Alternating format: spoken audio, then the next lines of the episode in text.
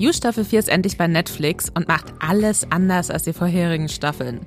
Macht das die Serienkiller-Serie mit Penn Badgley besser oder solltet ihr die neuen Folgen skippen?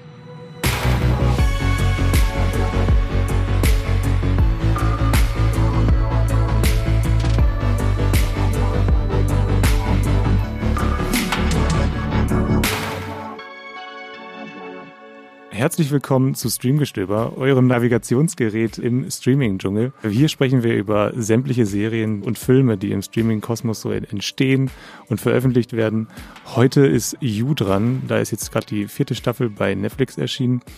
Ich bin Hendrik Busch, Senior-Redakteur bei Moviepilot. Und ich habe mir eingeladen äh, Lisa Ludwig, Chefredakteurin von Moviepilot.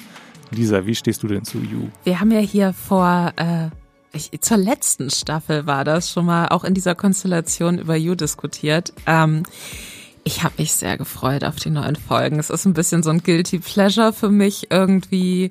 Ich verstehe die Kritik an der Serie. Ich gucke sie aber leider auch sehr, sehr gerne. Und ich war sehr gespannt, wie sie da jetzt weitermachen. Ich bin auch, glaube ich, äh, zu einem großen Teil Fan und würde ich sagen, so zu 20 Prozent äh, Joe Goldberg Skeptiker. Ich glaube, du auch ein bisschen. Äh, ganz kurz zu den, zu den wichtigsten Daten. Also die vierte Staffel ist jetzt da, aber zum allerersten Mal hat äh, Netflix die Staffel zwei geteilt. Das heißt, wir haben erstmal fünf Folgen von der vierten Staffel, die sind seit dem 9. Februar online. Der Rest folgt in einem Monat erst, das ist am 9. März. Wir sprechen hier erstmal nur über die ersten fünf Folgen. Im allerersten Teil ähm, schauen wir uns an, wer ist eigentlich neu dabei, was passiert in der Staffel, ein ganz neutraler Eindruck. Ähm, und im zweiten Teil steigen wir dann ein bisschen tiefer ein. Da geben wir dann so einen kleinen Deep Dive für euch. Wir gucken uns ein paar Theorien an, schauen mal, wie die Staffel enden könnte. Also das wird dann der Spoiler-Teil. Das heißt, wenn ihr die fünf Folgen noch nicht geschaut habt, die jetzt online sind bei Netflix, dann könnt ihr den ersten Teil hören und den zweiten Teil lieber nicht. Wie, ihr wisst dann auch nach dem ersten Teil, ob ihr die Folgen überhaupt gucken solltet, glaube ich. Richtig. Und wenn ihr, wenn schon, wenn, wenn ihr schon zu tief drin seid, wenn ihr nicht mehr zurückkommt, dann hört bis zum Schluss. Bevor wir einsteigen in die Diskussion, hier noch ein paar Worte zu unserem Sponsor Magenta TV. Unser Podcast Streamgestöber wird gesponsert von Magenta TV, dem TV- und Streaming-Angebot der Telekom. Hier gibt es Fernsehen und Streaming gebündelt auf einer Plattform. Für zu Hause und unterwegs, egal bei welchem Internetanbieter. Mit Magenta TV könnt ihr nicht nur Fernsehen und habt einen praktischen Hub für Streamingdienste wie Netflix, Amazon Prime Video, Disney Plus oder RTL Plus. Als Bonus gibt's nämlich noch die Magenta TV Megatick kostenlos obendrauf. Und hier findet ihr eine riesige Auswahl an Serien und Filmen. Mit dabei sind auch Magenta TV Originals wie das deutsche Comedy Highlight Oh Hell sowie zahlreiche Magenta TV Exclusives wie die preisgekrönte Serie The Handmaid's Tale. Wie ihr zu Magenta TV und der Megathek kommt und welche verschiedenen Angebote es gibt, das erfahrt ihr über den Link in den Shownotes dieser Podcast-Folge. Und jetzt weiterhin viel Spaß im Streamgestöber. Lisa, wir haben jetzt schon drei Staffeln You äh, geschaut in den letzten Jahren. Willst du uns mal so vielleicht so einen ganz kleinen Abriss geben? Was ist da eigentlich passiert? Es ist zu gleichen Teilen kompliziert und einfach irgendwie, weil fast immer das Gleiche passiert. Ich mache es ganz kurz und schmerzlos. Also, Joe Goldberg arbeitet in New York in einem Buchhandel und lernt eine junge Frau kennen, in die er sich unsterblich verliebt und von der er glaubt, dass sie füreinander bestimmt sind. Dann stellt sich heraus, dass ähm, die Frau äh, ihn doch nicht so liebt, wie er sich das vorstellt und er fängt an, Menschen in ihrem Umfeld umzubringen und bringt schließlich auch die Frau um. Also flüchtet er nach Los Angeles. In Staffel 2 verkauft Joe Goldberg Bücher in Los Angeles und äh, lernt eine Frau kennen, ähm, bei der er glaubt, dass sie füreinander bestimmt sind und, und die er ganz unfassbar liebt, mehr als alles andere. Love heißt die passenderweise und äh, stellt dann aber fest, hm, irgendwie gibt's Leute in ihrem Umfeld oder auch so sie selbst, wo er das Gefühl hat, vielleicht liebt die mich nicht so oder die Leute in ihrem Umfeld lieben mich nicht so, wie ich das gerne hätte. Oder vielleicht halten mich die Leute ab, sie so zu lieben, wie ich das gerne hätte. Also fängt er an, Menschen ihrem Umfeld umzubringen und stellt dann fest, Mensch, die, die ist auch eine Mörderin, die bringt auch Menschen um. Sind wir füreinander bestimmt? Will ich die überhaupt? Tja, zu spät, sie heiraten. Staffel 3. Love und Joe leben äh, in einer kalifornischen Vorstadt, also auch so, ich glaube so San Francisco war die Ecke Mhm. und haben ein Kind. Äh, ist jetzt alles perfekt? Nein, natürlich nicht, weil Joe interessiert sich für erst für eine Nachbarin und dann lernt er in einer Bibliothek, wo er arbeitet, eine Frau kennen, von der er glaubt, dass sie füreinander bestimmt sind und dass er sie mehr liebt als alle anderen. Also fängt er an, Menschen im Umfeld umzubringen, Menschen parallel aber auch für Love umzubringen. Love bringt auch Menschen um für Joe, aber auch für sich selbst. Und am Schluss bringt Joe Love um und faked seinen eigenen Tod. Die Frau, die er liebt, Marianne, äh, flieht nach Paris und damit steigen wir in Staffel 4 ein, wo Joe mittlerweile in London ist, bei Marianne in London auf eine Kunstausstellung, auf eine, eine Kunstmesse, einen Kunstmarkt gegangen ist. Er ihr dahin gefolgt ist und jetzt arbeitet Joe natürlich unter anderem Namen, weil er hat ja seinen Tod äh, gefälscht, vorgetäuscht, an einer Universität und bringt Schülern das kritische Lesen bei von Kurzgeschichten. Und da starten wir jetzt in Staffel 4 quasi. Also ich liebe das, wie du die ersten drei Staffeln zusammengefasst hast. Das klang wirklich wie, wie so, du hast es mit so einer Märchenerzählerin-Stimme gemacht. Nur halt mit ein paar blutigen Details. Andererseits, ja gut, die Grimm-Märchen sind auch alle ziemlich blutig. Trotzdem, nee, da, da, da musst du was draus machen. Klassisches deutsches Märchen auf jeden Fall, you. Ja, äh, modernes, modernes äh, Serienkiller-Märchen auf jeden Fall. Genau, alle, alle leben, aber und sterben, bevor es richtig gut werden kann. Also, wir sind jetzt in Staffel 4 und ähm, es ist schon, würde ich sagen, die Serie, die den größten Schnitt bisher macht. Ähm, oder die Staffel, die den größten Schnitt macht in, in, in der ganzen Story. Ich finde ja, dass die dritte Staffel bisher die stärkste war tatsächlich. Sie hat wirklich Mhm. wahnsinnig viel aus allem gemacht, was, was, was vorher in der, in der Serie passiert ist, hat alles, die ganzen Zutaten nochmal schön durchgemischt. Und ähm, es war ja schon absehbar, dass die vierte Staffel so ein, so ein Soft-Reboot wird, wo äh, Joe mehr oder weniger zurückkehrt äh, zu seinen Wurzeln. Er ist wieder alleine, er hat alles abgegeben, das hast du alles gerade schon zusammengefasst. Ähm, wie, wie hat, oder anders, ähm, wie lebt er jetzt gerade in, in London? Was sind da so seine, äh, was ist das, was ist, was ist sein neuer Lebensstil?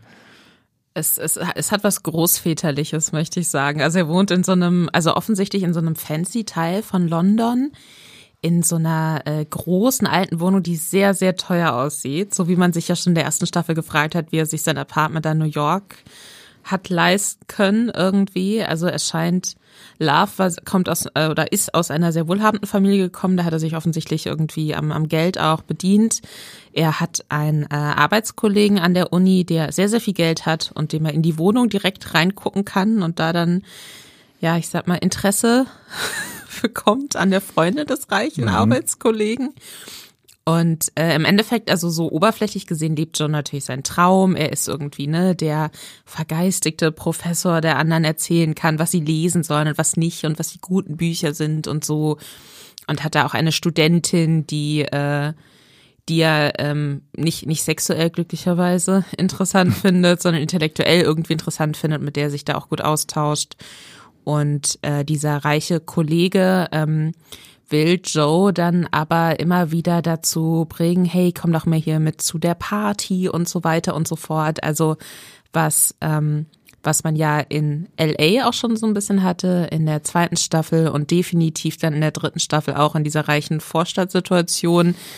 Da ist dann auch wieder so eine Joe, der ja aus einer schwi- aus einem schwierigen, armen Kindheitsding kommt, irgendwie ist zwischen reichen Menschen und äh, hat dann natürlich wieder seine ganzen Monologe im Kopf, wo er sich dann herablassend über die äußert und die können ja gar nichts und er ist ja eigentlich der eine Wahre und äh, rutscht dann eben in diese sehr reichen Kreise mit rein in London.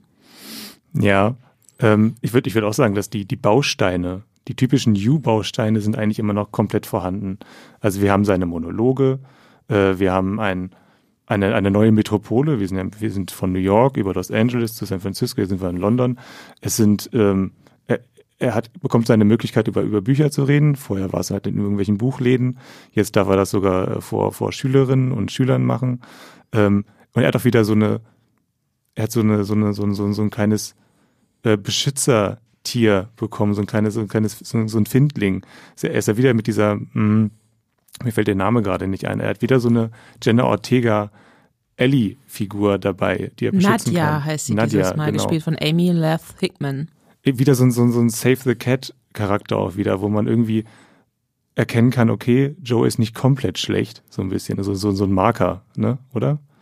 Ja, dass man irgendwas hat, wo man sagen kann, okay, irgendwie muss man ihn zumindest ein bisschen mögen, weil wir erfahren ja alles aus seiner Perspektive und wir Mhm. sind ja als äh, Serienzuschauer extrem nah an ihm dran und ja, das ist dieses Save the Cat Ding irgendwie, ne, so Ja. dieses dieses Filmklischee, dass man okay, jemand muss, jemand zeigt, dass jemand etwas, zumindest etwas Gutes in sich hat, indem man die Person etwas offensichtlich Gutes tun lässt. Mhm.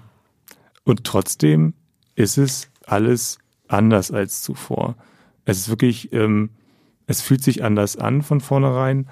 Und ich habe mich so ein bisschen gefragt, was oder oder anders. Ich meine, es ist, es ist schon offensichtlich, was sie anders machen. Aber was würdest du sagen, ist der größte Unterschied zu den Staffeln davor? Also ähm, das ist äh, das, also in meinen Augen ist es das, dass äh, dass man mehr auf seiner Seite ist, würde ich sagen. Also die Serie drückt einen sehr auf Joes Seite, weil man ihn als jemanden zeigt, der abschließen will mit seiner Vergangenheit. So auch als er dann merkt, dass er Gefühle entwickelt für die äh, Partnerin seines Arbeitskollegen ist so, nein, auf gar keinen Fall, ich darf das nicht zulassen, nicht wieder, ich will mich hiervon lösen, mir geht's doch gut, neues Leben, neues Ich, so auf die Art irgendwie. Also das heißt, die Serie zeigt ihn so ein bisschen geläutert. Und ähm, gerade dann auch im Kontrast zu diesen superreichen Leuten, die halt zumindest zu Beginn als extrem ätzend dargestellt werden, hat man eigentlich nicht wirklich andere Figuren, mit denen man sympathisieren kann, außer vielleicht der Studentin, ne, die man jetzt aber auch nicht so super viel sieht. Richtig. Also er ist im Endeffekt der, äh, der Gute, in Anführungszeichen. Und als dann eben das erste Mordopfer auftaucht, wo er schwört, er hat damit nichts zu tun, kippt es dann plötzlich in so eine Whodunit-Situation. Wie Ja. hast du das wahrgenommen? Ja, ich, muss, ich musste sehr an, an so aktuelle Eat the Rich, wir kommen später noch auf den Eat the Rich Begriff zurück, Serien wie eben Knives Out äh, 1 und 2 denken, also die Daniel Craig äh, Detektivfilme. Ich musste an White Lotus denken, wo es, immer darum geht, okay, hier habt ihr so ein paar äh, Leute und die verkörpern alles, was schlecht ist am, am, am aktuellen äh, Kapitalismus und, und, und, und generell der, der Schere zwischen Arm und Reich.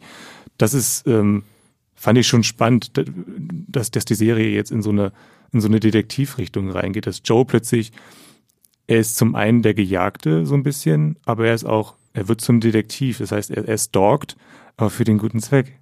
so ein bisschen.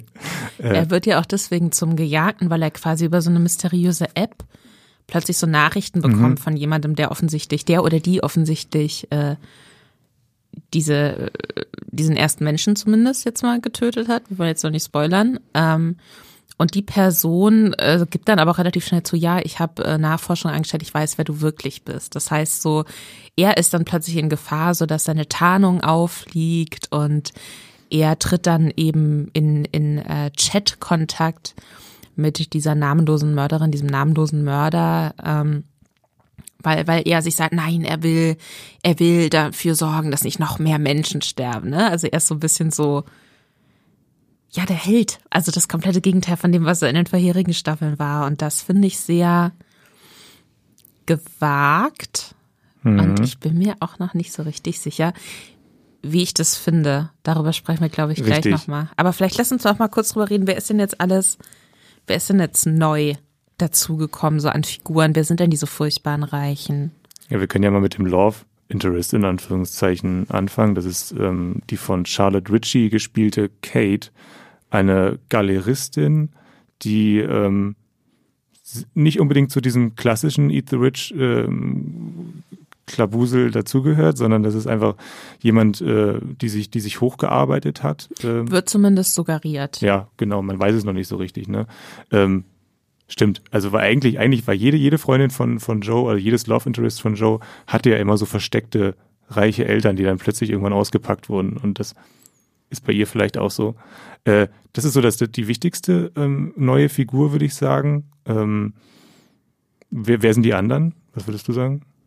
Also wir haben dann so ein äh, Geschwisterpaar noch, Simon und Sophie.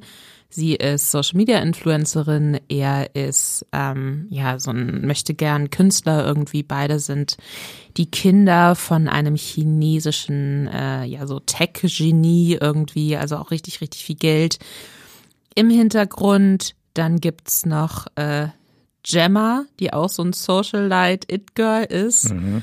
Äh, wir haben nachher noch ein schönes Wen hassen wir am meisten Ja. Ranking. Äh, ich will noch nicht so viel spoilern, aber ich glaube, sie ist relativ weit oben bei mir. Ähm, die hat einfach sehr laut, ist immer mit abhängt. Alle trinken auch die ganze Zeit sehr viel Alkohol. Da gibt es so ein paar witzige Szenen. Dann gibt es Blessing. Das ist eine äh, nigerianische Prinzessin, ähm, die äh, an sich sehr gebildet ist, das aber nicht so richtig raushängen lässt und einfach auch sehr, sehr oberflächlich ist. Wir haben ähm, Rolled.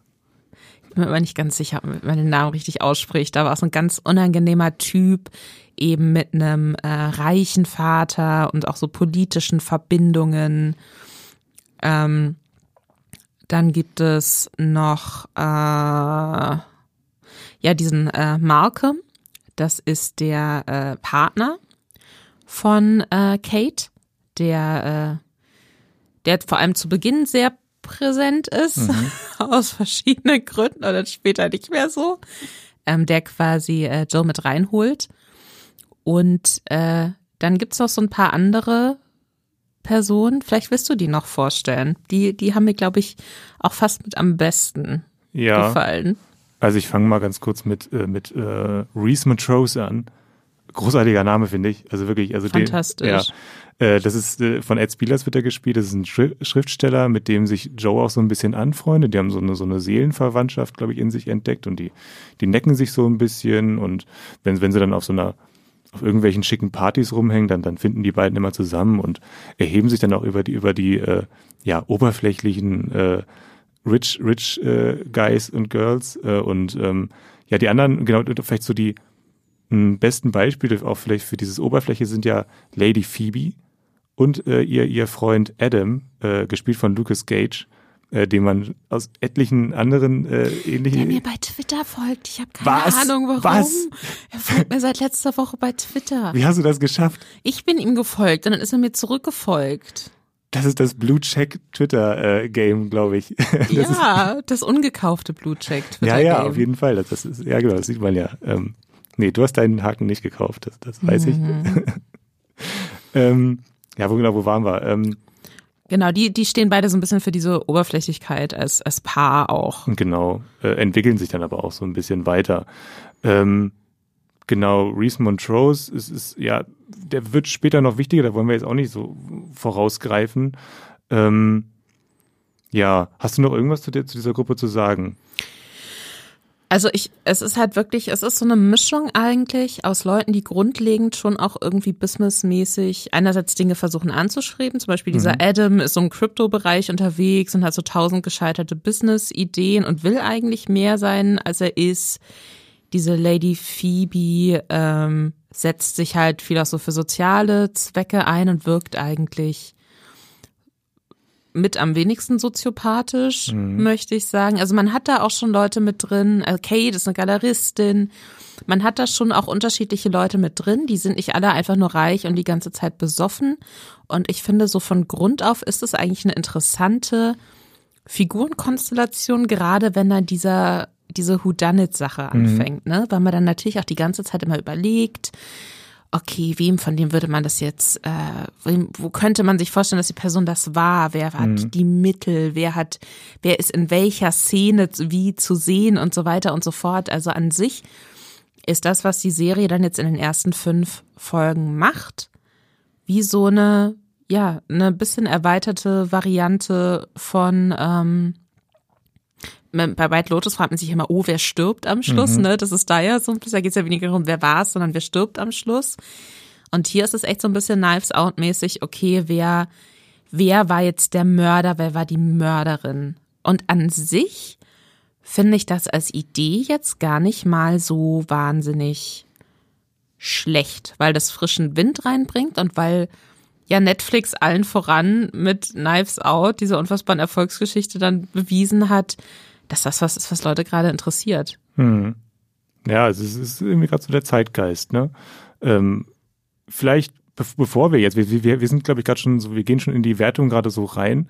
Ich würde sagen, bevor wir das machen, bevor wir äh, so ein bisschen ähm, darüber diskutieren, ob uns das gefallen hat oder nicht, vielleicht machen wir da wirklich unser groß angekündigtes äh, Eat the Rich Ranking. Also wen würden wir von den Riches als erstes essen auf eine nicht sexuelle Weise? Das ist Ganz wichtig, wichtig, zu sagen in diesen, äh, in diesen Zeiten. Ja, richtig. Ähm, Lisa, wollen wir es am besten so machen? Wirklich, wir fangen, ähm, wir machen das so abwechselnd und ja. wir steigern uns. Wirklich. Ja, also, ich, wir fangen, also jeder sagt, also wir fangen an mit Platz drei. Und, und wenn mein Platz drei aber deine Eins ist, dann verrätst du noch nicht, dass sie nee, deine genau. Eins ist, sondern wir machen das so hin und her, so Richtig. wie wir das auch bei unseren besten Listen am Ende des Jahres immer mit den Streaming-Filmen und so gemacht mhm. haben. Ich glaube, das macht Sinn. Fang du doch mal an. Was ist denn deine Nummer drei? Ja, da wurde ich jetzt gerade so ein bisschen, dadurch, dass er, also dadurch, dass er dir jetzt bei Twitter folgt, äh, ist er jetzt gerade so ein bisschen, hat er jetzt ein bisschen an Sympathie gewonnen. Aber ich bin absolut kein Lucas Cage-Film. Das liegt, glaube ich, einfach an, äh, Fan meine ich, es liegt an seinem Gesicht. Er kann da nichts für. Es sind seine Augen. Ich finde ihn wahnsinnig unsympathisch. Jedes Mal, wenn ich diesen Typen sehe, ähm, dreht sich bei mir alles um. Ähm, er kann nichts dafür, glaube ich. ähm, nee, also der Charakter an sich wird in den ersten drei Folgen extrem unsympathisch dargestellt. Er ist wirklich so einer, der verachtend auf alles blickt, was ähm, ja im, im Einkommensbereich und, und äh, in, in der sozialen Hierarchie unter ihm steht. Das, da kann er gar nichts mit anfangen. Ähm, das, ist der, das ist der Charakter Adam Pratt und ähm, ja, sorry, äh, ein bisschen durch Lucas Cage ein bisschen eingefärbt das Ganze dann auch nochmal, hat er sich bei mir jetzt den, den Platz drei zumindest verdient. Aber eigentlich, eigentlich ist er gar nicht so schlimm. Das zeigt er dann in Folge drei und vier äh, und äh, vier und fünf genau. Ich glaube, mein Platz drei ist Blessing, die nigerianische Prinzessin. Mhm. Aber auch einfach, weil die so, wenn man sie sieht, dann ist sie furchtbar. Aber dahinter steckt nicht so richtig Interessantes. Mhm. Äh, also bisher zumindest habe ich das Gefühl, so nach fünf Folgen dachte ich mir so, okay, gab ein paar gute Lacher somit auch auf ihre Kosten, aber irgendwie ich mag die nicht. Und das ärgert mich, weil ich ihre Outfits so toll finde. Aber irgendwie, irgendwas mich an der, die finde ich irgendwie, die finde ich sehr, sie ist so sehr, sehr oberflächlich, reich, pseudo engagiert, aber mhm. eigentlich auch gar nicht. Und äh, dann aber noch nicht mal irgendwie so, oder gibt ihr die Serie gerade noch nicht mal den Raum, dass sie zumindest auf so eine furchtbare Art und Weise dann doch irgendwie charismatisch ist, so was so bei Succession zum Beispiel meine absoluten Lieblingsserie immer mhm. so ist, dass man auch weiß, okay, das sind furchtbare reiche Menschen, aber manche von denen mag man trotzdem irgendwie. Mhm. Und die finde ich irgendwie, nee. Die, die ist auf meinem Platz drei, die würde ich ähm, als drittes essen. ich finde es immer noch gut. Ähm, ich habe auf Platz zwei ähm, den Ben Wiggins, äh, der den Roald oder eben auch mhm. Roald oder wie auch immer spielt Roald Walker äh, Burton. Und ich muss dazu sagen, ich, ich mag wirklich fast keine dieser Personen, auf, auf die Joe trifft. Deswegen geben mir wirklich Kleinigkeiten Ausschlag. Und bei Roald war die Kleinigkeit die äh, diese Jägerjacke, die er trägt in, in Folge 5. Diese eklige, wasserabweisende, olivgrüne Jägerjacke, die ich wirklich komplett verbinde mit, mit auch, die tragen ja auch reiche, reiche Menschen ja. in Deutschland. Ja, das, ja. Da, da hat er bei mir alles verloren in dem Moment, durch diese Jacke. Er ist sowieso schon ein schlimmer Charakter, aber diese Jacke, die weckt schlimmste Assoziation. Die riecht, glaube ich, auch ganz, ganz furchtbar, die, ganz sicher. Die riecht nach Wald und Schweiß und äh, Tod, äh, weil er damit ja immer irgendwelche Vögel abschießt. Äh. Das ist, ja. Ich glaube, die Jacke riecht nach gar nichts. Ich glaube, die riecht nach gar nichts, weil er sie immer nur einmal trägt und dann schmeißt er sie weg. Oh, und dann schlimmer. hat er eine neue. Weißt ja. du, und er hat so einen Schrank, da sind nur diese Jacken drin. Ja. So einer ist das, so ein, so ein Victoria Beckham-Ding, äh, ne? Die macht das ja auch ja. immer, dass, sie alles wegschmeißt, wenn sie es einmal getragen hat. Ja, ah, der ja. ist auch tatsächlich auf meinem Platz zwei. Mhm. Ähm, aber weil er einfach auch so creepy ist. Also der hat so, er hat eine sehr obsessive Beziehung zu einer anderen Figur, die wir jetzt an der Stelle natürlich noch nicht verraten wollen. Äh, ist, ist sehr psychotisch irgendwie und halt so super äh, entitled. Also wirklich auch so dieses Jahr, das sage ich meinem, so Draco Malfoy, das mhm. sage ich meinem Vater mäßig mhm, mhm, irgendwie. Und deswegen finde ich den äh, super unangenehm. Und, und dafür, dass er so unangenehm ist, ist er nicht witzig genug. Deswegen ist er auf Platz. Das ist immer so meine Abwägungssache. Ja, ja, ja. Jemand kann unangenehm sein, zum Beispiel äh, hier wie dein Platz drei. Mhm. Den wiederum mag ich aber, weil ich finde, er hat ganz viel menschliches, absurdes, tragik, komisches noch mit drin. Und deswegen denke ich mir, ja, okay, offensichtlich bist du furchtbar, mhm. aber du gibst mir irgendwie was anderes. Und ähm, das hat Rolled ähm, für mich nicht. Äh, aber es hat auch nichts mit der Jacke zu tun. Es ist wirklich, es ist eher. Ja, das ist, das ist, das ist mein Problem. Deswegen, das hat sich da bei mir reingefressen. Wer ist dein Platz eins? Ich fürchte, wir haben denselben Platz eins. Äh, bei mir ist es Gemma tatsächlich. Ja, ja. Gemma zum Hassen erschaffen auf jeden Fall. Wir sollen sie hassen, wir sollen sie abgrundtief hassen, wir sollen sie mit jeder Faser unseres Körpers hassen. Äh, sie ist wirklich, es gibt, glaube ich, auch diese eine Szene, in, ich glaube in Folge 5 war es, wo sie dann auch äh, einen der Bediensteten dann benutzt als, glaube ich, Tor für, für, für Cricket oder was spielen die da? Auch irgend so ein ekliges Reichenspiel. Ja, ja, genau. das, das, hat bei mir den Ausschlag gegeben, sie dann, die ist wirklich, die ist wirklich, also Gemma auf Platz eins, dann kommt wirklich ganz lange gar nichts, dann kommt irgendwann der Rolled und dann kommt wieder lange gar nichts und dann kommt irgendwann Lucas Cage, Adam Pratt, äh, genau, das ist so, ja, fürchte ich. Äh. Ja, sie ist, glaube ich, auch so, also ich finde, sie ist so ein bisschen die leerste Figur, auch mhm. weil sie halt auf allen Ebenen schrecklich ist und einfach sehr laut, sehr respektlos, ähm, rassistisch, mhm. sexistisch, alles, was überhaupt nur irgendwie geht im diskriminierenden Bereich. Also die ist, äh, die ist wirklich eine furchtbare Person. Und äh, da gibt's dann aber dadurch natürlich auch äh, einige ganz witzige Szenen, wenn sie da, insbesondere sie dann eben auf ähm, Joe trifft, der sich ja immer selbst so wahnsinnig für wahnsinnig klug und mhm. kulturell mhm. belesen und was weiß ich hält. Ähm, das, das finde ich so, diese Dynamik finde ich da dann wiederum ganz gut. Also es gibt viele furchtbare Menschen, aber es ist auch, also das macht es auch unterhaltsam, dass es so drüber ist. Und äh, ich glaube, an dem Punkt kann man dann auch schon mal gut zu so einem spoilerfreien Fazit kommen. Weil ich glaube, wenn man das in so ein Whodunit, also dadurch, dass sie es jetzt in so ein Whodunit gewandelt haben, das geht nur mit diesen furchtbaren reichen mhm. Menschen. Mhm. Wenn das jetzt so eine eher realistische, ähm, nicht, dass es unrealistisch ist, aber so eine, sag ich mal, normalere Figurenkonstellation gewesen wäre, wo jeder dann vielleicht auch noch ganz andere Zwänge und Probleme hat und so weiter mhm. und so fort, dann fände ich, wäre das nicht so lustvoll, sich so zu denken, oh Gott, okay, wer stirbt als nächstes und wer ist dafür verantwortlich und warum? Also ich finde, das funktioniert dadurch dann ganz gut. Ja, genau. Es muss ein bisschen satirisch überzogen sein. Ich würde sagen, es ist nicht die, nicht die feinste Satire in diesem Fall. Da ist aber auch Knives Out nicht besonders fein. Da ist vielleicht der erste Knives Out, also der, der zweite Knives Out Film, der ist da nicht besonders fein. Der erste auch schon nicht besonders. Ich glaube, da ist, man kann es nicht mit, äh, mit White Lotus vergleichen. Da sind die ja wirklich noch ein bisschen, ähm, differenzierter gestaltet, die Figuren häufig, bis auf die Melanie Coolidge-Figur, äh, äh, genau, die jetzt nicht unbedingt. Äh, Jennifer Coolidge meine ich natürlich. Ähm, das ist die Königin beleidigen. Gott, sorry. Ja. Ähm, nee, denke ich auf jeden Fall auch. Ähm, jetzt haben wir ein kleines Fazit gezogen. Ähm, wir haben noch kein Fazit gezogen. Ich dachte, ich, dachte, ich dachte, du hättest gerade ein Fazit gezogen. Nee, ich sag, den, den Aspekt finde ich gut. Ja. Aber ähm, ich, ich finde jetzt, wenn wir jetzt mal generell die Frage zwischenzeitlich versuchen zu klären, ähm, ist das jetzt total geil, dass sie das alles so umgestellt haben? Mhm. Da muss ich sagen, ich finde, es hatte für mich auch so ein bisschen Längen und dadurch geht für mich halt auch, mhm. es ist halt wirklich wie so ein komplett, als hätte jemand so auf ähm, alles löschen gedrückt und es fängt jetzt komplett neu an, weil natürlich diese ganzen anderen Sachen, die sich davor noch mitgezogen haben. So Marianne als, ne, mhm. ne, die nach Paris geflüchtet ist und die man auch einmal kurz sieht zu Beginn und die vor Joe wegläuft und danach taucht sie erstmal jetzt einfach nicht mehr auf mhm. irgendwie. Also das ist zum Beispiel sowas für mich, wo ich mir denke, okay, aber es, es gibt Menschen, die wissen, wer er ist und was er getan hat.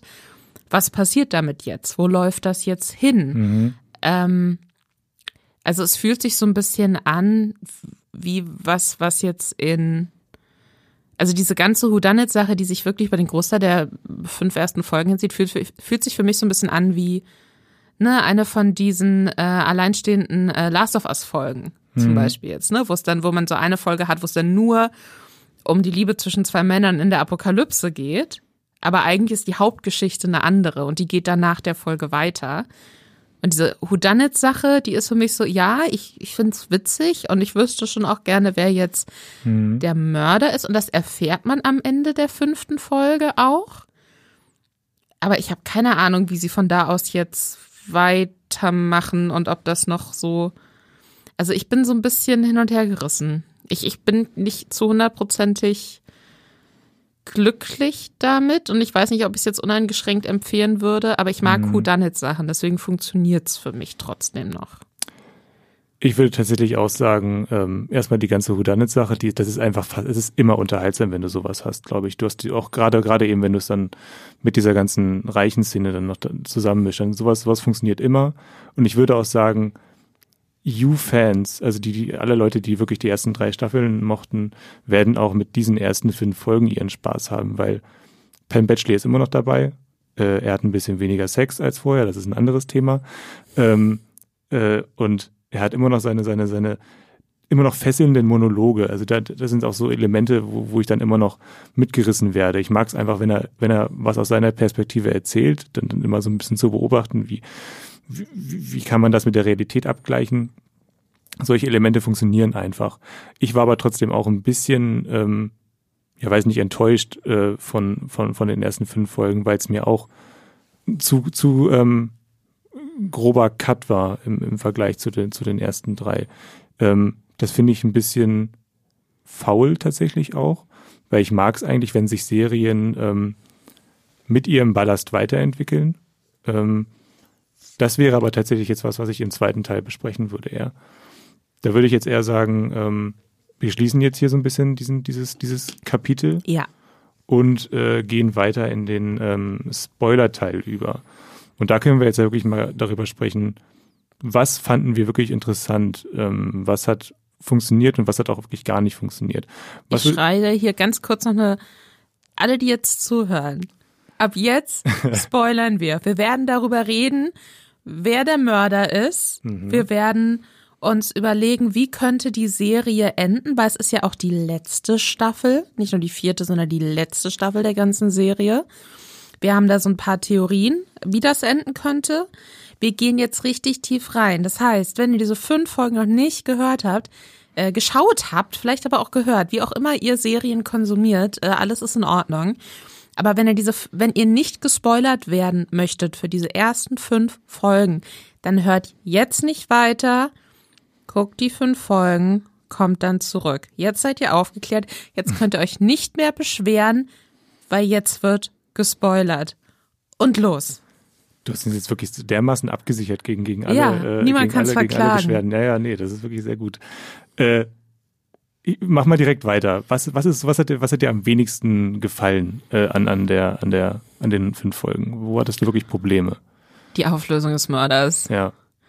Also äh, der Mörder stellt sich dann heraus, weil er äh, Joe in und Roll rollt äh, in einem Keller festkettet und den dann anzündet. Da stellt sich raus, oh nein, der Mörder war gar nicht rolled, wie die Serie einem über einen längeren Zeitraum relativ glaubhaft mhm. eigentlich suggeriert, sondern der Mörder ist der auch aus armem Hause stammende Autor, der äh, politische Ambitionen hat ähm, und der eigentlich so Best Buddies mit Joe war. Und ich muss sagen, ich finde das lame, dass Reese Montrose der Mörder ist. Mhm. Ähm, weil ich das nicht überraschend fand und weil ich es auch nicht so interessant finde. Also ich finde es nicht so interessant, dass jetzt der Typ, der dann, äh, wenn man ihn dann das, ne, wenn Joe sich dann natürlich befreit und Rolled auch aus dieser Situation befreit und sie dann überleben und wieder zurück nach London kommen, äh, weil sie zwischenzeitlich auf so einem Herrenhaus waren, wie es in Bujanet mhm. natürlich auch immer sein, sein muss. Ja. Ähm, dass ihn dann im Fernsehen sieht und Reese sagt dann so, ja, und deswegen trete ich jetzt an als Bürgermeister von London. Ne? Das ist halt auch so ein bisschen so, ja, okay, es ist halt der korrupte, äh, korrupte Politiker, der wahrscheinlich äh, seine reichen Buddies, die ihn an diesen Punkt gebracht haben, äh, umbringt, weil die, weil er irgendwie, die haben was gegen ihn in der Hand oder Keine Ahnung, aber das, das macht es jetzt für mich nochmal uninteressanter. Ich hätte gehofft, dass es eine interessantere Auflösung gibt mit einer Person, mit der ich gar nicht gerechnet hätte. Mhm. Also ich habe mich tatsächlich ja, ich habe mich wirklich rechts und links geohrfeigt, als ich, als, als diese Auflösung kam, weil ich dachte mir auch, wie kannst du das nicht geahnt haben? Ich fand es ich fand's auch sehr offensichtlich tatsächlich. Äh, man hätte darauf kommen können. Du hast gesagt, du hast es jetzt schon vorausgeahnt, oder? Also ich war, weil wir hatten uns, äh, bevor ich, ja. also Hendrik hat quasi vor mir die letzte Folge gesehen mhm. und wir hatten uns dann, bevor ich die letzte Folge geguckt habe, noch unterhalten und Hendrik war so, ja, äh, oh Gott, das ist, war so krass, hat mich total überrascht und da war ich jetzt so richtig ja. aufgeregt. Und äh, ich hatte halt auch so ständig neue Theorien, dachte mir, oh, hier vielleicht und so und im Endeffekt, dass es dieser Reese ist, der natürlich auch was, der sich ja auch negativ gegenüber diesen Rich Kids irgendwie mhm. äußert und der ja auch schon irgendwie in einem Gespräch mit Joe relativ früh in der Bar dann sagt so, ja, und ich habe ja auch schon einiges, ich war auch schon im Gefängnis und was weiß ich, glaube ich, sagt er, ne? Irgendwie mhm. sowas. Irgendwas ich mir denke, ich bin mir nicht sicher, ob man ähm, sich für ein politisches Amt Nee, wobei von der AfD waren auch super viele Leute schon im Gefängnis, interessiert ja. auch keiner Mensch in Deutschland anscheinend. Egal, anderes Thema. Ähm, nee, aber da dachte ich schon so, ja, okay, das kommt sicherlich irgendwie zurück. Und da gibt es dann natürlich auch Parallelen zu Joe und, und deswegen. Ich hätte ich es besser gefunden, wenn es irgendwie so Kate ist oder so. Mhm. Jemand, den Joe auch ganz, ganz toll findet. Wobei das dann auch wieder so ein Love-ähnlicher äh, Twist natürlich Was gewesen mich überhaupt nicht wäre. gestört hätte übrigens. Weil, nee. Äh, aber ähm, nee, also ich, ich, fand, ich fand den Twist ähm, auf eine Weise auch lame, einfach aber, aber andererseits auch wieder interessant. Weil das ist halt wirklich mal eine andere Ebene tatsächlich. Also ich weiß immer noch nicht, ob es mir, ob es mir im Kontext der, der Serie und allem mit allem, was sie so, ähm, was sie so, weiß nicht, äh, ausmacht, gefällt, aber äh, dann wirklich so eine so eine so eine Batman-Konstellation herzustellen, wo wir wirklich Joe als Helden haben, der sich gegen einen Superschurken irgendwie stellt und das dann auch so im, im Fernsehen, dann über so einen komischen 80er-Jahre-Fernseher dann auch noch verfolgt, was total bizarr aussah. Also wirklich, da hatte ich irgendwie das Gefühl, äh, dass das, dass, dass sie jetzt da wirklich eine, eine eine ganz große Ebene plötzlich aufmachen. Ich, ich finde, es passte gar nicht zur Serie und das fand ich wiederum interessant, weil das ist halt wirklich mal was anderes. Ja, das ist schon so ein Gotham-Ding, oder? Ja, ja. Dann so der, der, der äh, anstrebende Politikstar, der alles tut, der über Leichen Richtig. geht, um in diese Position zu kommen. Und dann gibt's da den, gut in dem Fall, ne? Nicht ganz so Batman-mäßig. Er kann gut Leute erwürgen. nee, aber also das ist schon, das finde ich schon auch komisch und ich finde es halt dann auch noch mal komischer, weil das jetzt dann halt. Ich hätte es interessant gefunden, wenn dieser Reese äh, als ne so als Gegenstück zu Joe auf einer moralisch guten Seite geblieben wäre. Mhm, mhm. ähm, weil jetzt hat man halt so der einzige, der das Potenzial gehabt hätte, irgendwie cool zu sein und Joe zu zeigen, okay, ja, du kannst Reiche hassen, alles gut, tue ich auch. Mhm. Aber das heißt nicht, dass man sie umbringen muss. ähm, dadurch, dass der halt jetzt dann dasselbe macht, was Joe ja in den vorherigen Staffeln irgendwie auch schon gemacht hat, wenn auch aus anderen Gründen. Das finde ich so ein bisschen uninteressant, weil dann gibt es für mich eigentlich kein effektives Gegengewicht mehr gegen Joe und Joe kann jetzt sich halt noch mehr als, als Retter sehen, mhm. als der sich ja sowieso komplett illusorisch schon immer die ganze Zeit so darstellt. Aber die Serie ähm, nimmt sich da so ein bisschen die Grautöne weg. Die unterstützt ihn quasi dabei ja. bei seinem Narrativ. Also wir sind jetzt, wir sind jetzt wirklich klar auf Joes Seite. Wir können gar nicht mehr anders. Also wir, wenn wir wollen, dass, äh, dass das Morden aufhört, dann müssen wir jetzt bizarrerweise, paradoxerweise auf, auf Joes Seite stehen, weil er ist ja der Einzige, der jetzt dann noch irgendwas tun kann. Ja. Er hat ja sogar diesen, diesen, äh, diesen Butler da oder diesen Fahrer, der ja auch den hat er ja. Ich dachte ja, dass der vielleicht zu dem großen äh, Antagonisten wird, aber selbst den hat er ja schon zur Seite geräumt jetzt. Also das wird schon, und da sind, da sind wir jetzt ja auch bei der, bei der, bei der großen You-Problematik eigentlich angelangt. Ähm, also Joe ähm, als, als, weiß ich nicht, als, als als Protagonist, obwohl er ja eigentlich ein klassischer Antagonist ist. In, jeder, in jedem anderen, in jeder anderen Serie, in jedem anderen Film wäre er der Schurke. Aber bei uns wird er ja schon immer als der Protagonist verkauft. Ähm, also, was meinst du? Sind wir da jetzt, ähm, wird, wird es jetzt hier noch ein bisschen komplizierter? Also muss es ja. Ich, also vielleicht haben sie auch deswegen diese Staffel geteilt in der mhm. Form. Ähm, weil das jetzt dann komplett, weil wir jetzt quasi in diesem Status sind, so, wir sehen Joe jetzt plötzlich, wie er sich selbst sieht, weil wir dazu gezwungen sind, ihn mhm. zu, so zu sehen. Und ich könnte mir vorstellen, dass in den nächsten fünf Folgen, mhm. äh, sind ja dann auch wieder fünf, glaube ja, ich. Ja, auf ne? jeden Fall. Dass sie das dann komplett kippen. Mhm. Und dass er dann dazu gezwungen wird. Ich will jetzt noch nicht so vorgreifen, weil das ist so ein bisschen meine Theorie dann ja, für den Schluss auch. Aber da kann ich mir vorstellen, dass das muss sich drehen, weil so können die die Serie nicht beenden. Die waren ja bisher auch immer sehr alle Verantwortlichen und auch ne, Penn Badgie als Hauptdarsteller war sehr self-aware, was, mhm. was die Wirkung auch von Joe angeht und wie er gelesen werden soll. Mhm. Deswegen kann ich mir nicht vorstellen, dass sie jetzt so, ach übrigens, Überraschung, so ganz am Schluss darf er jetzt wirklich ein Held sein, wie er sich, wie er mhm. eh mal dachte, dass er einer ist. Ich glaube nicht, dass, also da, da muss jetzt irgendwie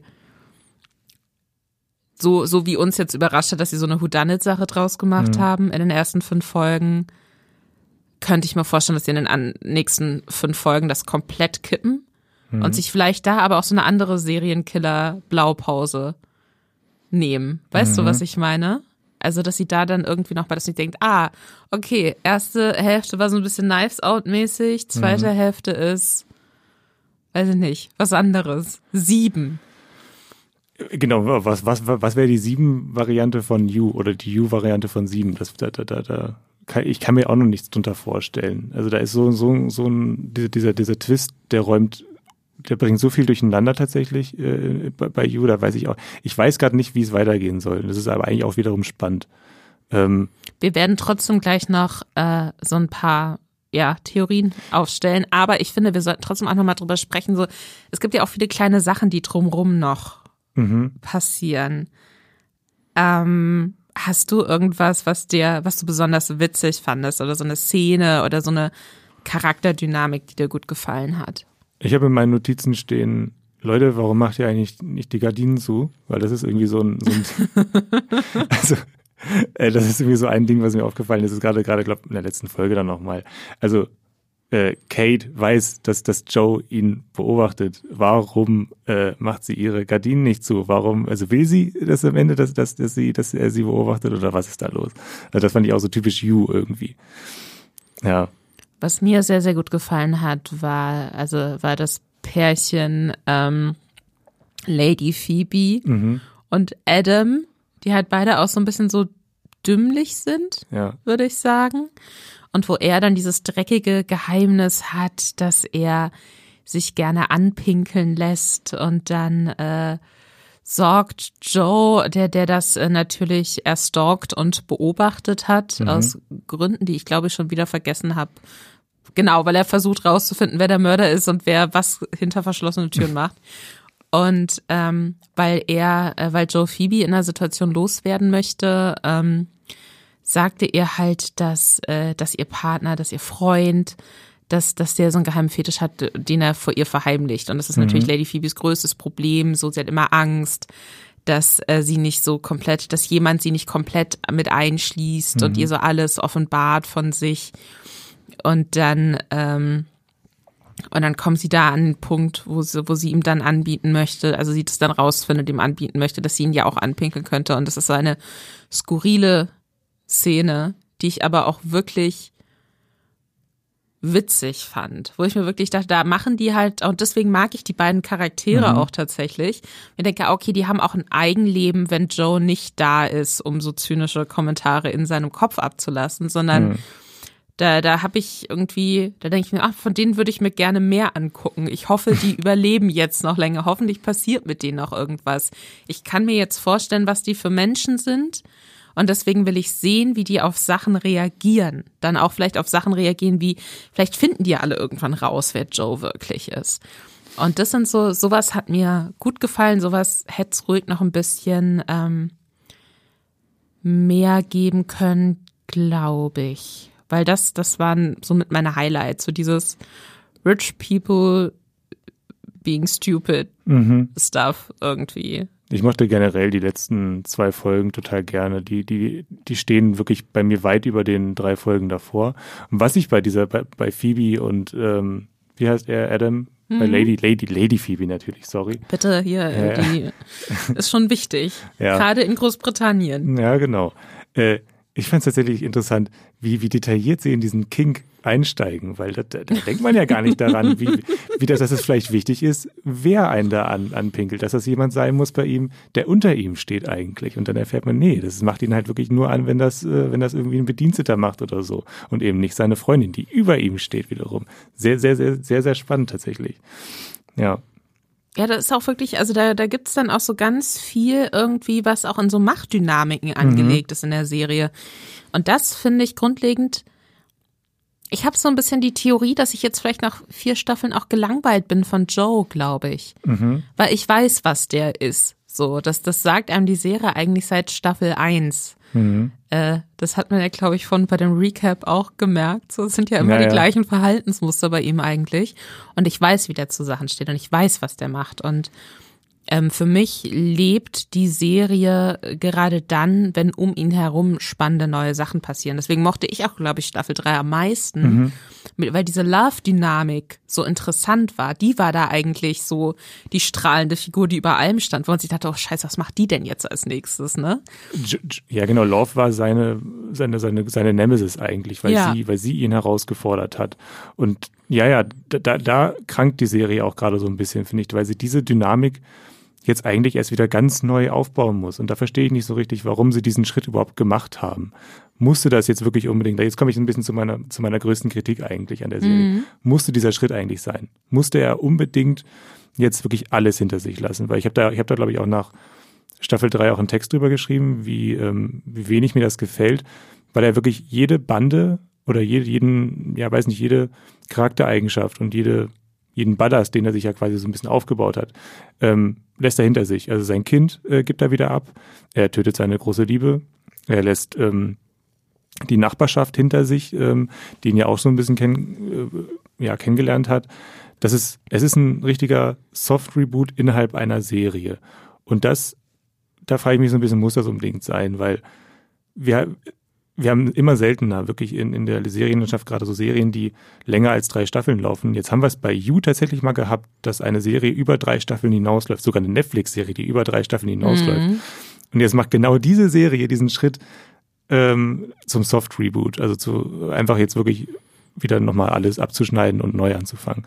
Da war ich wirklich ein bisschen enttäuscht und schon nach der dritten Staffel, ich wurde ein bisschen in meiner Enttäuschung jetzt bestätigt, weil es wirklich, ich glaube, es geht einfach von vorne los und trotzdem müssen wir ja weiterhin mit Joe, äh, du hast gerade schon gesagt, wir müssen weiterhin mit dieser Hauptfigur zurechtkommen, die uns inzwischen tatsächlich vielleicht ein bisschen langweilt. Ja.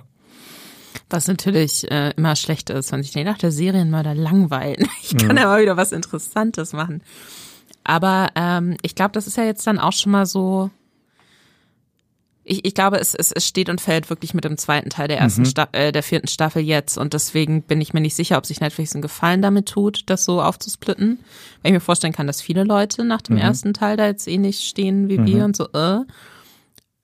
Ich, ich glaube ja wirklich, wenn wir jetzt auf die kommenden fünf Folgen gucken, also Punkt eins glaube ich, dass sie das komplett umwerfen werden. Mhm. Also ich glaube, dass Joe jetzt zum ersten Mal unwiederbringlich an den Punkt gebracht wird, ne? und dann natürlich auch zum letzten Mal, weil dann ist die Serie vorbei, wo er realisieren muss, er ist kein Retter. Mhm. Er ist das Böse. Nicht die anderen sind immer scheiße und er tut ja nur, was er muss. Mhm. Und er handelt ja nur aus Liebe, sondern er ist das Böse und er hat alles kaputt gemacht, für sich auch. Mhm. Ähm, ich glaube, diese, zu dieser Realisierung wird er kommen müssen. Das wäre für mich ein guter Abschluss. Und ich kann mir vorstellen, dass er stirbt. Ach. Und ich könnte mir vorstellen, dass Marianne, die jetzt die nächste, äh, wirklich nur am Anfang einmal kurz aufgedacht ist, die ihn ja, die aber weiß, wozu er fähig ist und die ja Angst vor ihm hat, die wird safe nochmal zurückkommen. Ich könnte mir vorstellen, dass sie ihn umbringt. Okay. Also, ich muss sagen, meine Theorie geht in eine ähnliche Richtung, aber nicht ganz so drastisch. Mhm. Ich, ich hoffe, das ist also, da ist bei mir auch so ein bisschen der Wunschvater des Gedanken. Ich hoffe, dass er nichts hinter sich lassen kann, dass alles über ihn äh, hereinbricht, was er hinter sich gelassen hat. Und ähm, da gibt es auch ein paar Dinge, die darauf hinweisen. Ich weiß es nicht. Ich glaube, ähm, ich weiß nicht, ob ihr das mitbekommen habt. Es, es kommt, glaube ich, mindestens zweimal wird er von einer Fotografin fotografiert. Die guckt ihn auch sehr, sehr suspicious, so ein bisschen mhm. verdächtig an. Die, die, guckt ein bisschen zu lange hin. Und das kommt mindestens zweimal vor. Und die deuteten für mich am meisten darauf hin, dass es da draußen jemanden gibt, der seine Identität aufdecken könnte. Da ist ja zum einen Ellie, die Jenna Ortega-Figur, die auch immer noch da draußen ist und äh, ihn auch jederzeit in den Ruin stürzen könnte. Aber letztlich hat er ja wirklich eine ein, ein, so, so eine Blutlache durch, durch, durch die westliche Welt gezogen und äh, sein Gesicht ist bekannt, auch wenn er jetzt gerade mit einem etwas volleren äh, Bart auftritt und ein bisschen mehr Haaren als vorher, glaube ich sogar noch. Und ich mein, immer noch seine Mörder-Cappy hat. Richtig, also eigentlich, also es würde mich wundern, wenn es da draußen nicht irgendwelche Leute geben würde, die ihn dann doch wieder erkannt haben. Und ich glaube, diese Person wird so ein bisschen repräsentiert durch eine Fotografin, die ihn, wie gesagt, ähm, ein bisschen, ein bisschen zu genau anschaut, ein bisschen zu lang anschaut. Das könnte, das könnte eine m, Privatdetektivin sein, es könnte auch eine Journalistin sein, es könnte aber auch einfach irgendeine Person sein, die ihn irgendwo schon mal gesehen hat und dann diesen Tipp irgendwie weiterleitet oder so. Und da wäre meine Hoffnung, dass ähm, das so ein bisschen so der Anlasspunkt ist dafür, ähm, er muss sich jetzt mit allem auseinandersetzen, was, was, in den, was in den letzten drei Staffeln passiert ist. Weil das finde ich schon sehr auffällig, wie wenig wir tatsächlich ähm, noch mit, mit den alten Figuren zu tun haben. Allein, dass Marianne jetzt so schnell abserviert wurde schon wieder, das ist fast schon wieder zu auffällig. Und dass wir ja. so wenig, oder, oder dass er sich so wenig noch mit Love auseinandersetzen muss. Also. Vor allem, weil wir ja am Anfang, in der ersten Folge, glaube ich, ja auch noch äh, feststellen, dass eigentlich der Vater von Love oder zumindest so mhm. äh, ihre Familie äh, wissen, dass er noch lebt und äh, einen Serienkiller auf ihn, also so einen Auftragsmörder auf Stimmt. ihn angesetzt mhm. haben. Und der erpresst ihn dann aber stattdessen um das Geld, das äh, Joe von Love noch übrig hatte irgendwie und gibt ihm eine neue Identität und, und sagt ihm aber, er muss Marion dafür umbringen, weil die ja seine mhm. Identität noch kennt. Und Joe bringt Marion nicht um, sondern fake das indem er ihr halt irgendwie ungesehen die Kette klaut und die dann so in seiner Hand fotografiert und an diesen Auftragsmörder schickt. Mhm. Und ähm, dieser Auftragsmörder, ich meine, das hätten die uns ja auch nicht zeigen müssen. Mhm. Hätten ja auch halt was sagen können, ja, er hat sich eine neue Identität aufgebaut, ist abgehauen. Das, ich meine, das wäre ja nicht das erste Mal gewesen in der Serie. Und dass sie das so präsent machen, dass es dann eine eigene Storyline mit einer eigenen Figur nochmal gibt. Mhm und dass äh, Marianne so als tot geglaubt gilt. Das heißt, niemand ist mehr, mehr hinter Marianne her. Und, und sie ihn aber auch nochmal gesehen hat und sie ja definitiv weiß, wozu er fähig ist. Ähm, ja, das wird nochmal zurückkommen. Ich kann mir auch vorstellen, dass dieser Auftragsmörder nochmal auftaucht. Mhm. Ähm, aber das mit der Fotografen, ich finde, das ist auch äh, sehr klug beobachtet, weil das wird ja tatsächlich, es gibt ja zwei Szenen, glaube ich, insgesamt, wo er ja auch explizit sagt, hm, nee, jetzt gehe ich hier lieber mal mhm, aus dem Weg, genau. keine Fotos von mir. Und wenn man das einmal macht, einmal würde ja reichen, dann würde man verstehen, ah, der ne, versucht mhm. immer noch so nicht so auffällig zu sein. Mhm. Aber wenn man es zweimal zeigt, glaube ich, auch in unterschiedlichen Folgen, dann will man damit ja auf irgendwas hindeuten. Auf Und deswegen, Fall. ja, glaube ich auch, dass es nochmal eine Rolle spielt. Ja, ich dachte mir bei dieser Pri Privatdetektiv-Sache, dachte ich mir erst, okay, das könnte so ein Plot-Device auch sein, einfach um zu sagen, okay, wir, wir wollten das eigentlich machen mit Marianne und das war auch irgendwie eine ganz gute Überleitung zu Staffel 4 und jetzt haben wir uns dann doch entschieden, das ohne sie durchzuziehen und jetzt gerade, das ist eben so jetzt unsere Art und Weise zu sagen, wir beschäftigen uns nicht weiter mit ihr. Mhm. Das dachte ich erst könnte es sein, aber jetzt, wo du wo du es gesagt hast, könnte es auch in eine ganz andere Richtung gehen und mehr so eine Fährte sein äh, oder, oder so, so, so ein Ablenkungsmanöver vielleicht auch in dem Moment. Ich weiß ehrlich gesagt nicht, wie clever die You-AutorInnen sind. Äh, wenn wir von Staffel 3 ausgehen, sind sie sehr clever und wissen ganz genau, was sie machen. Ähm, und das wäre so ein bisschen dann die Hoffnung für, für den zweiten äh, Teil von Staffel 4. Ich denke auch ich, ich glaube einfach, uns, uns bleibt, wie euch auch, die jetzt hier noch zuhören, äh, nichts anderes übrig, als bis zum 9. März mhm. zu warten. Was übrigens auch mein Geburtstag ist. Was? Weh, es wird da nicht gut. Ähm, äh, ja, wir müssen genauso wie ihr darauf warten. Wir sind sehr gespannt und ich kann mir vorstellen, dass wir vielleicht dann einfach nochmal, wenn das Staffel- und Serienfinale dann da ist, dass wir da hier an dieser Stelle auch nochmal drüber sprechen. Lisa, wir wollen trotzdem noch ein paar Tipps abgeben am Ende der Folge. Du hast You geschaut auf jeden Fall. Was hast du denn noch so zuletzt geguckt? Uh, The Legend of Vox Machina, was ich sehr, sehr gern mag, ist eine Serie bei uh, Amazon Prime Video im Abo mit drin. Ähm, ist eine Fantasy-Animationsserie und basiert auf so einer Pen-and-Paper-Rollenspielgruppe, die auf YouTube sehr, sehr groß sind, Critical Role die aus verschiedenen Schauspielerinnen und Schauspielern besteht, die gerade auch so Voice Actor im Videospielbereich sind, äh, sehr groß sind, sehr witzig sind. Und die spielen halt schon seit Ewigkeiten so bestimmte dann auf Dungeons and Dragons basierende, mittelalterlich angehauchte Kampagnen. Und da haben sie jetzt eben so eine Animationsserie draus gemacht.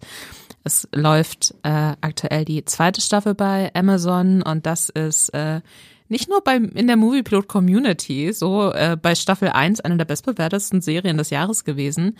Ich finde Staffel 2 ist jetzt noch mal besser. Man hat so eine wunderbare Gruppe aus sehr, sehr unterschiedlichen Figuren, die wie eine große dysfunktionale Familie sind und die jetzt irgendwie das Reich vor einer Gruppe aus Drachen retten müssen, die einen sehr, sehr coolen äh, Gangnamen haben, nämlich die, warte, Chroma Conclave oder so. Es klingt ziemlich cool. Es klingt so ein bisschen wie so eine Death Metal Band. Mhm. Ähm, genau, und da müssen sie jetzt halt so verschiedene Waffen finden, um dann diese, um dann diese Drachen besiegen zu können. Es ist super witzig, es ist aber auch sehr emotional, es ist sehr, sehr süß. Für mich ein absoluter Geheimtipp für alle, die Bock auf so Fantasy-Setting haben. Ähm, The Legend of Vox Machina, immer so 20 Minuten Folgen, zwei Staffeln, alles bei Amazon Prime. Was hast du zuletzt geguckt? Ich habe tatsächlich äh, aus einem ganz komischen Impuls heraus einfach nochmal Chernobyl geguckt, also die HBO-Serie, die vor pff, drei Jahren, glaube ich, mhm. rausgekommen ist. Ähm, ich habe die geguckt, weil ich mag The Last of Us ganz gerne und Chernobyl ist vom, von demselben Schöpfer, von Craig Mason. Äh, ich mag The Last of Us, aber was mich wirklich am meisten äh, in diese reingezogen hat, waren tatsächlich die Intros in den ersten beiden Folgen. Ich weiß nicht, ob es danach noch weitergeht äh, mit diesen Intros. Ich, ähm, bei diesen Intros, da geht es darum, dass ähm, Wissenschaftler einfach mal ganz klar sagen, wie furchtbar alles ist in, in, der, in der The Last of Us Welt mhm. und äh, damit Fakten um sich werfen und, und die Fakten sind der reine Horror. Ähm, und diese Energie, die hat mich total stark an Chernobyl erinnert tatsächlich. Und ich musste dann tatsächlich, ich konnte nicht alles, ich musste dann Chernobyl nochmal gucken, einfach weil ich diesen Vibe extrem süchtig machen finde, finde tatsächlich. Er hat also, also eine, so, so, eine, so eine Katastrophenlust tatsächlich auch. Und diese Katastrophenlust wird Nein. bei Chernobyl äh, befriedigt, aber auch bei The Last of Us. Und ähm, ich kann es wirklich nur empfehlen, ähm, mit dem The Last of Us Blick nochmal bei Chernobyl reinzugucken. Es geht auch ganz schnell. Es sind nur fünf Folgen und diese fünf Folgen sind extrem dicht erzählt und, und man ist direkt wieder drin in dieser furchtbaren Katastrophe. Ähm, Gibt auch bei HBO. Ja, bei Sky. Äh, genau, bei Sky natürlich. Bei, in, Sky, in bei Deutschland wow. Bei wow. Bei Sky beziehungsweise Wow. Genau, genau, da kann man die gucken. Wie alle großen HBO-Serien. Richtig, richtig. Ähm, kann ich nur sehr, sehr empfehlen. Man ist relativ schnell durch. Ich habe die an drei Abenden dann geguckt und äh, ja, war einer der besten Serien-Rewatches, den ich tatsächlich in den letzten Jahren gemacht habe fürchte ich. Ich habe immer noch nicht geguckt. Tu das bitte. ich brauche gerade, ich habe das Gefühl, ich brauche so ein bisschen so lustigen Quatsch mehr in meinem Leben. Aber äh, ich habe bisher ausschließlich Fantastisches über diese Serie gehört. Das heißt, ja. irgendwann wird es soweit sein und dann werde ich es wahrscheinlich gut finden. Es ist jetzt nicht die richtige Jahreszeit für Chernobyl, das muss ich aber auch dazu sagen. Also nee, man guckt die lieber im Frühling. Und in Ohio sind ja auch gerade so oh, Sachen ja. verbrannt worden und vergiften die Atmosphäre oder so. Ja, es ist schwierig. Ja, richtig. Ich binde das jetzt hier alles mal ein bisschen ab, äh, sage Dankeschön äh, an alle Fans und ZuhörerInnen, ohne die äh, Streamgestöber nicht möglich wäre. Äh, ich will ja auch nochmal bitten, ähm, schreibt uns Mails, äh, Feedback, Streaming-Tipps, Themenwünsche, das hören wir alles gerne. Schickt uns äh, Sprachnachrichten mit euren Tipps oder Entdeckungen an, nämlich podcast at moviepilot.de. Ihr könnt das auch bei Twitter schreiben, ähm, bei streamgestoeber, also streamgestöber, oder at moviepilot oder auch auf Instagram. Ähm, und wenn ihr, wenn ihr uns unterstützen wollt, dann könnt ihr das bei ähm, Spotify, Apple Podcasts und Podcast Addict tun. Überall, wo ihr äh, Podcasts abonnieren und hören könnt. Ähm, abonniert uns bitte auf jeden Fall. Äh, bewertet uns bei Apple Podcast, ähm, hinterlasst uns einen Kommentar, wenn ihr äh, ein bisschen Zeit habt. Und wenn ihr uns gerne hört, dann gebt uns auch äh, bitte fünf Sterne bei Spotify. Das hilft auf jeden Fall. Äh, Lisa, wo äh, kann man dich lesen? Wo kann Lucas Gage dich, dich, dich lesen? Ich hoffe, er hört diesen Podcast. Lucas, ich hoffe, du hörst zu. Ja, man kann mir, wie, wie Lucas Gage das schon gemacht hat, bei Twitter zum Beispiel folgen mhm. unter @antialleslisa. Ihr könnt mir bei Instagram folgen ähm, at not strong only aggressive. Äh, und ihr könnt mich natürlich bei Moviepilot lesen unter meinem Namen Lisa Ludwig oder unter dem Usernamen L Ludwig zusammengeschrieben. Findet ihr mich auch. Hendrik auch übrigens. Mhm. Ja, also ich heiße natürlich anders bei Twitter. Ich heiße nein, nein, wir teilen uns den Account, den ich Namen auch. Ich heiße Hokkaido Kürbis und mir folgt leider auch nicht Lucas Gage. Ähm, ähm, ja, genau. Äh, Hokkaido Kürbis, bei Moviepilot heiße ich Hendrik Busch. Äh, das sind so die beiden Plattformen, auf denen ich mich bewege. Ähm, ich will jetzt hier nochmal ganz kurz auf den Podcast hinweisen, den wir schon zu You gemacht haben, zu Staffel 3, der hieß äh, Wie gefährlich ist ähm, You wirklich? Äh, hört euch den gerne nochmal an, da gehen wir ein bisschen ähm, näher auf die Kritik an, an der Serienkiller-Serie ein. Und ansonsten bleibt mir nur zu sagen, äh, streamt was Schönes. Ciao. Tschüss.